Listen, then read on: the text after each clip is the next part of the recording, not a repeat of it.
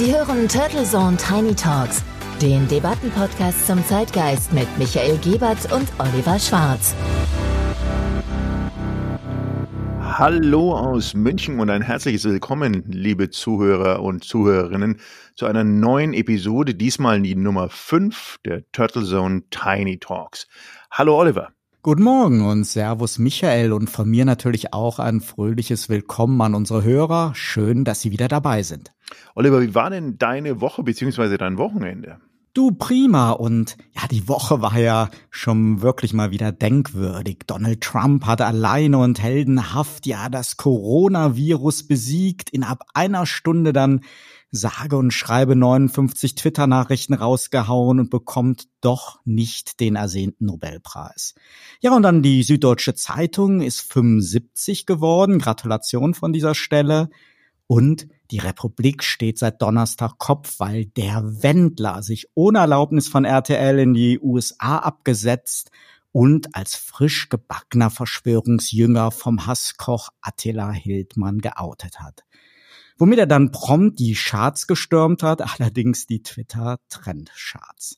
Naja, und mitten in dieser dynamischen Nachrichtenlage habe ich fast zwei Tage lang mit dem Neuland gekämpft da sich das Internet im Homeoffice temporär auf Akustikkopplertempo entschleunigt hatte.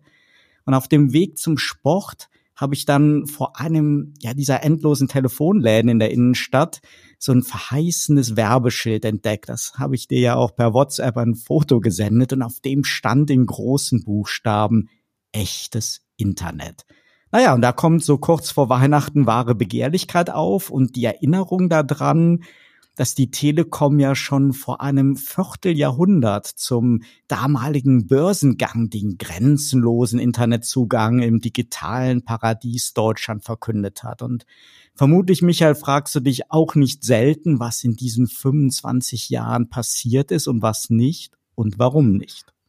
So ist das. Also echtes Internet ist natürlich schon anscheinend was sehr, sehr Gutes, äh, was du da äh, gesehen hast, äh, was natürlich sehr, sehr sarkastisch auf der einen Seite ist und auch eine berechtigte Frage. Denn gerade dieses Jahr im Corona-Jahr sind ja digitale Erreichbarkeit und Ubiquität nicht nur Schlagworte, sondern auch wirklich mit echten Handlungen zu versehende Sachgüter, die man haben muss, um bereit zu sein und um arbeiten zu können. Aber wenn wir uns mal die letzten Jahre anschauen, große digitale Leuchtturmprojekte und Themen der letzten 25 Jahre, was fällt dir denn dazu spontan ein? Puh, ja, das ist natürlich gleich am Montagmorgen wirklich eine schwere Frage. Das reicht ja auf der einen Seite von Infrastrukturthemen bis hin zur Digitalisierung unseres Alltags ja, und von einer Glasfaserverkabelung, da träumen die meisten von uns, insbesondere die Unternehmen ja leider immer noch. Und seit bestimmt über zwei Jahrzehnten reden wir ja so von der digitalen Patientenakte und einer intelligenten Gesundheitskarte. Ja, und auch die Digitalisierung der Verwaltung, also E-Government, das ist ja auch so ein wichtiges, aber auch schwer greifbares Thema, wo wir da eigentlich momentan stehen. Ich glaube, so für mich den größten greifbaren Fortschritt gab es eigentlich so im Bereich Mobilfunk und bei den Smartphones, ja, und 5G soll nun ja auch dann der ersehnte Enabler für diese großen Themen wie Industrie 4.0 und Internet of Things werden. Vermutlich habe ich jetzt gerade spontan jede Menge Leuchtturmprojekte verdrängt und einige Macher vor den Kopf gestoßen. Vielleicht hilfst du mir da einfach mal kurz auf die Sprünge. Ich glaube, man hat ja irgendwie den Eindruck, dass alle vier Jahre immer wieder, wenn eine neue Regierung oder eine bestehende Regierung sich neu zusammenwürfelt und gewählt wird, neue Leuchtturmprojekte auch ausgeschrieben und erkoren werden.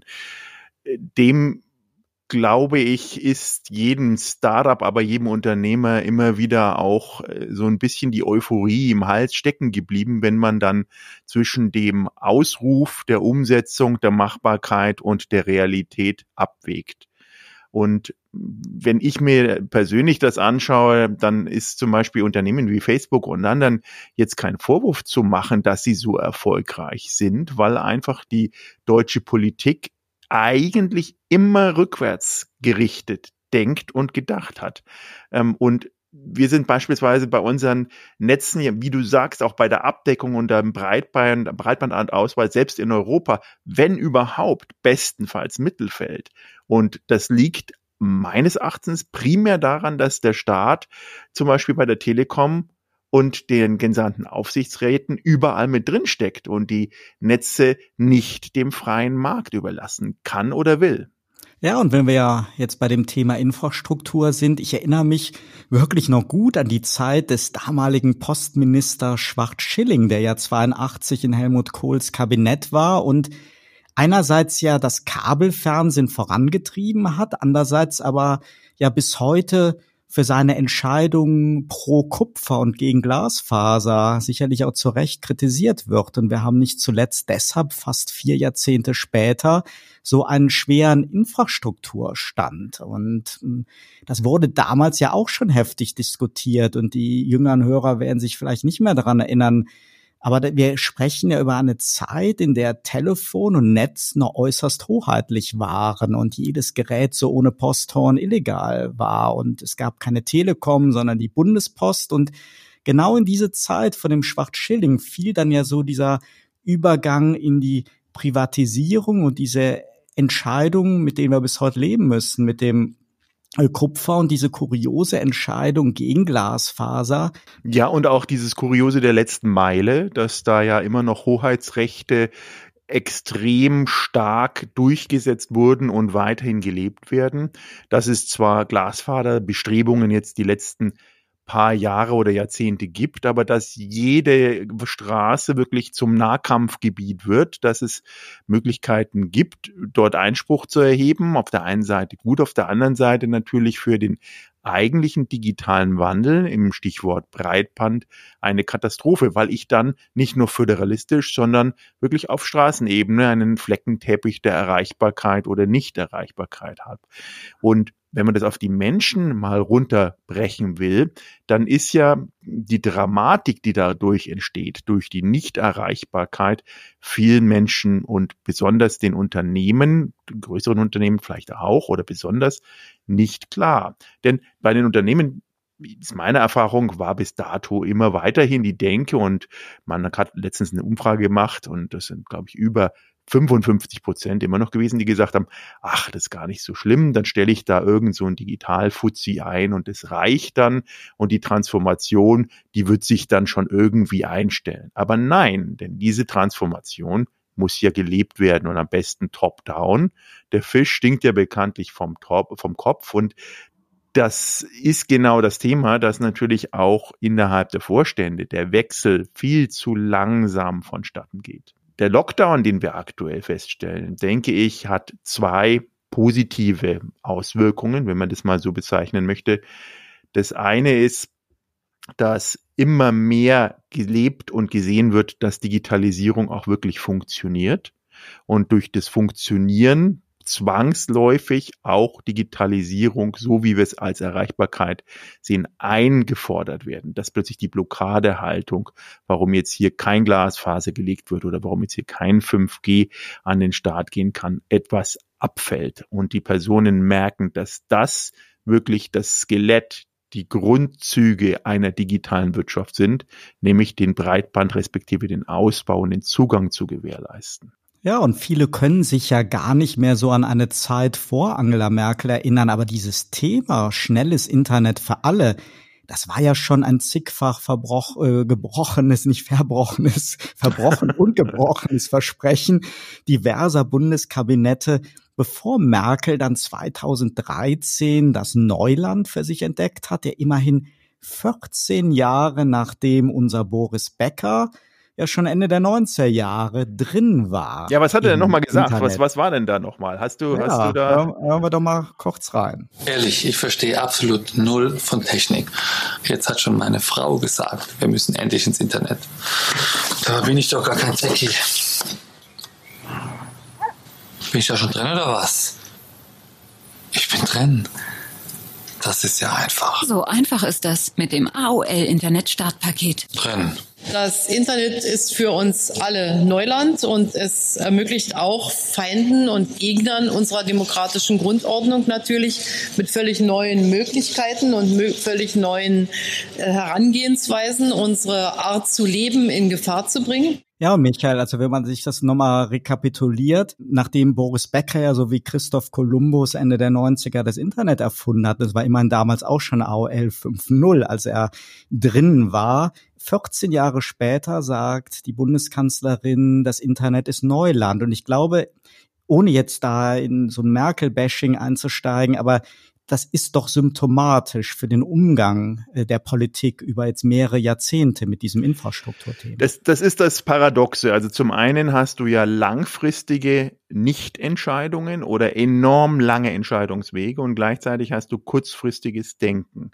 Und wenn ich das mal ausführen darf, also du hast auf der, dieses Hauptproblem des kurzfristigen Denkens, denn ein CEO in, auf Vorstandsebene in den größeren Kommandozentralen der Republik ist äh, kaum länger als vier Jahre im Land, äh, im, im Amt und er interessiert sich natürlich nur oder hauptsächlich für persönlichen Bonus oder Vertragsverlängerungen und weniger, wie der Markt in zehn Jahren oder in 20 Jahren aussehen wird. Und damit sind die kurzfristigen Denkmuster priorisiert. Deswegen hat er auch nie eine echte übergreifende mittel- und langfristige Digitalstrategie. Risiko wird bestraft, Hauptsache keine Fehler machen. Und die Leute in den Vorständen, vor allem aber in den Aufsichtsräten, sind einfach meines Erachtens zu alt. Wir sind jetzt auch nicht mehr jung, aber sie sind schlichtweg zu alt. Und in den Sitzungen heißt es dann immer wieder, konservativ wirtschaften. Das ist die Priorität. Und diesen Ausdruck, dieser Ausdruck war früher ein Markenzeichen Deutschlands, der weiterhin versucht wird fortzuführen. Aber heute steht er für den Untergang. Zum Beispiel, wir schauen dir einen Elon Musk an, der sowas von out of the box denkt, Box denkt dass man es schon äh, in Deutschland gar nicht mehr ertragen kann, wäre in Deutschland unmöglich oder er würde schon längst in der Psychiatrie gelandet sein. Denn Konservatismus äh, bewahren ist, dann ist das natürlich auch die Zukunftsunfähigkeit unseres Landes zu bewahren. Und da hat die Politik, das hast du ja mit der Frau Merkel angesprochen, dramatisch versagt, da es eigentlich wirklich keine Roadmap für die nächsten Jahre gibt oder gab, so eine Art Plan für Deutschland digital 2030. Ja, und ich glaube, auch da haben wir wieder eher den Föderalismus ein wenig als Bremsklotz, wenn das so ein schönes Beispiel für so ganz unterschiedliche internationale Konzepte ist ja, wenn wir mal zurückdenken, als wir beide uns kennengelernt haben, war ein großes Thema der Aufbau von WLAN, Aggregationsnetzwerken. Und in Italien erinnere ich mich noch genau, da konnte die Telekom Italia dann über 10.000 Hotspots aus Mailand heraus monitoren und Central Managed steuern, rauf und runter fahren. Und in Deutschland hatte die Telekom dann ja schnell sehr viel mehr WLAN-Hotspots in ihrem Netz. Allerdings meist ungemanagt. Wenn dann also in einem Hotel oder Café das WLAN nicht funktioniert hat, dann musste halt meist ein Mitarbeiter auf die Leiter und schön den Reset-Knopf am kleinen Access Point drücken. Und das ist ja auch wieder so ein Beispiel, was man auf viele andere Gebiete übertragen kann. Also ja, und und das, was du sagst, ist ja im Endeffekt, ich kann mich noch genau an diese Problematik erinnern, die du beschreibst, und das wurde oft von Startups und jungen Unternehmen als Lösungsszenario zum Beispiel für eine Telekom angeboten. Und auch dort persönliche Erfahrung. Ich kann das sogar festmachen, so Anfang der 2000er Jahre, 2001, 2000, 2001, der Zusammenbruch des jungen neuen Marktes, die junge Börse. Und seitdem muss man sagen, das steckt in den Knochen anscheinend, haben sich viele Menschen nicht mehr getraut, in Startups und neue Technologien zu investieren. Die Industriepatriarchen damals schlugen wirklich nach dem Jahr 2000 zurück gegen die Unternehmer der neuen Economy und New Economy, von denen sie eh nie was gehalten hatten. Die haben sich auf die Schenkel geklopft und gesagt, haben wir ja schon immer gesagt. Und seitdem wurde eigentlich der Digitalisierung und damit auch dem Internet so durchweg dem Care ausgemacht mit einer entsprechend deutschen Gründlichkeit. Und die großen Entwicklungen wie zum Beispiel Google oder Facebook oder Alibaba finden ja nicht in Europa statt, die zwischen 2000 und 2010 so groß gewachsen sind. Das sind letztendlich Entwicklungen, die woanders stattgefunden hat. Und bei uns wurden nach 2000 der CEO, der Innovationsmann, eher durch den CFO ersetzt. Und die Visionen wurden mehr verboten. Und viele Konzern, Konzernlenker haben betont, naja, ich habe es doch gewusst, das Internet ist doch nur ein kurzes Intermezzo oder wie Frau Merkel es sagt, Neuland.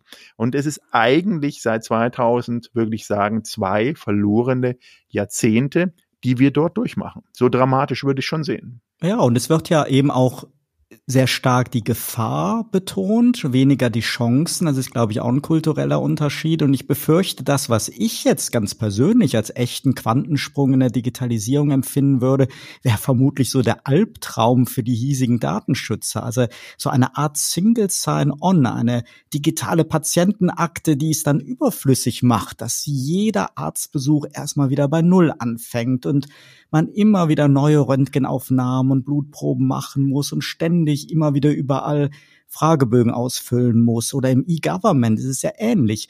Warum hat das Finanzamt auf alle Bankdaten Zugriff, aber wenn es um Förderprogramme oder Anträge geht, muss ich dann wieder selber jede einzelne Information zusammensuchen und ja quasi ein komplett leeres Formular ausfüllen. Und mir geht's dabei nicht darum, Michael, möglichst transparent äh, zu sein, dass wir so diesen transparenten Bürger haben, sondern mir geht es darum, dass wir als Bürger durch die Digitalisierung gebündelten und transparenten Zugriff auf die Daten über uns haben und diese dann auf Wunsch einfach damit es für uns besser wird, freigeben können. Ich kann mich, ich kann mich sehr, sehr, ich kann mich sehr, sehr gut erinnern an einige Startups, die da sogar eine Lösung hatten. Und jedes Mal, du weißt ja, das Bundeswirtschaftsministerium verleiht ja immer äh, entsprechend den tollen Innovationsunternehmen auch Preise.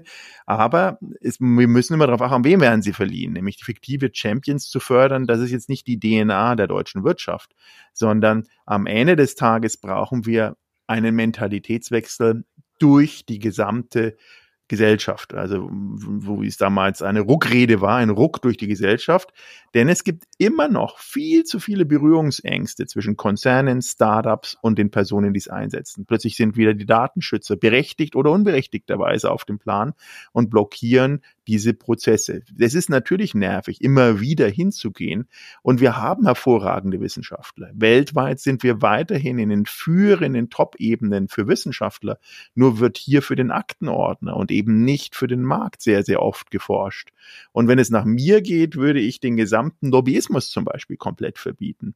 Da werden entsprechend so viele Subventionen ausgehandelt, dass sie im Zweifelsfall alte Technologien und alte Strukturen schützen und eben nicht sowas wie Big Data, Virtual Reality, künstliche Intelligenz und all die anderen wettbewerbsattraktiven Umfelder ausbauen wollen. Ja, und du fragtest ja so nach einem Leuchtturmprojekt. Da fällt mir ja, jetzt natürlich aus, äh, aus letzter Zeit wurde ja die Corona-Warn-App als so ein deutsches Leuchtturmprojekt bezeichnet. Und ich glaube, die ist auch wieder so ein schönes Beispiel. Da ist sicherlich sehr, sehr viel in kurzer Zeit gut und richtig gemacht worden, aber am Ende des Tages war natürlich der die äußere Erwartungshaltung, also wie die Quadratur des Kreises, also bloß sich äh, nicht von irgendeiner Seite in Sachen Datenschutz angreifbar machen und am Ende, glaube ich,